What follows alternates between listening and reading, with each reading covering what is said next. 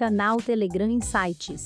Curadoria de conteúdo e paixão por modernização organizacional. Ouça agora as perguntas e respostas com Gart Capote. Se a gente não fizer o que eu estou chamando de movimento alfa, que ele permeia e direciona todos os outros, né? É, o movimento alfa, ou seja, o movimento que vai definir o, o porquê nós precisamos fazer esse movimento, que é o de análise do ambiente, do ecossistema de negócio, do tecido empresarial. Chame do que você quiser. Mas é observar com outro olhar, por uma outra perspectiva, sob novas lentes, esse ambiente de negócio. O cliente mudou, as dores mudaram, as necessidades mudaram, as obrigações mudaram e vão mudar. É, tudo isso muda, assim, automaticamente, radicalmente em alguns casos, a própria concepção do negócio. Então, empresas nesse exato momento estão percebendo e já atuando para novas oportunidades que essa reconfiguração de valores, necessidades, é, desejos, ambições e obrigações, isso tudo está acontecendo.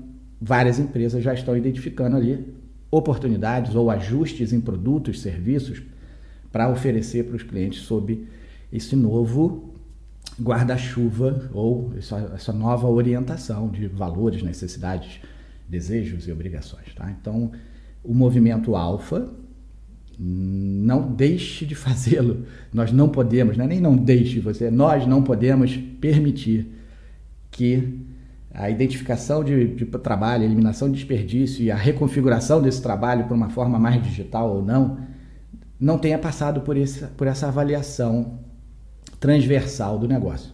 Então, quando a gente está fazendo jornada de cliente, por exemplo, a gente começa sempre com o quê?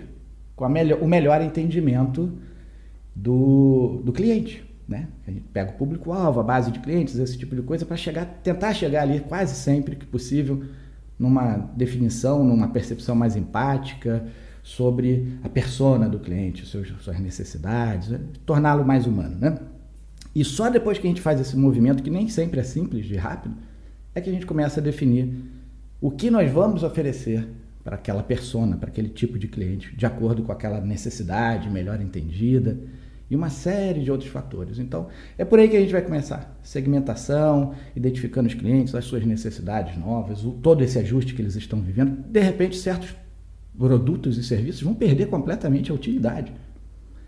E outros vão surgir. Não quer dizer que as coisas vão simplesmente evaporar. Elas vão criar novas lacunas e a gente precisa identificar no mercado essa transformação de comportamento para produzir o que é importante para os nossos clientes. Tá? Então, basicamente, nesse movimento teremos ali, no alfa, né, que eu ainda estou falando, desejo ou necessidade do cliente, obrigação, esse tipo de coisa, como um primeiro uma primeira dimensão, né? ou seja, três dimensões dentro desse mesmo movimento de avaliação do mercado como um todo: a aderência ao desejo, essa necessidade ou obrigação do cliente.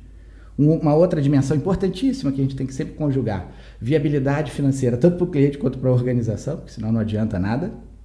E finalmente, aí de novo, mais saindo do estratégico tático para o operacional, a capacidade operacional da empresa entregar da melhor forma possível esse novo compromisso de valor com os seus clientes, ok? O novo ou ajustado, né? Claro.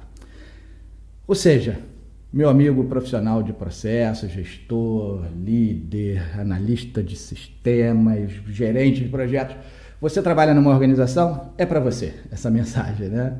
Para todos nós.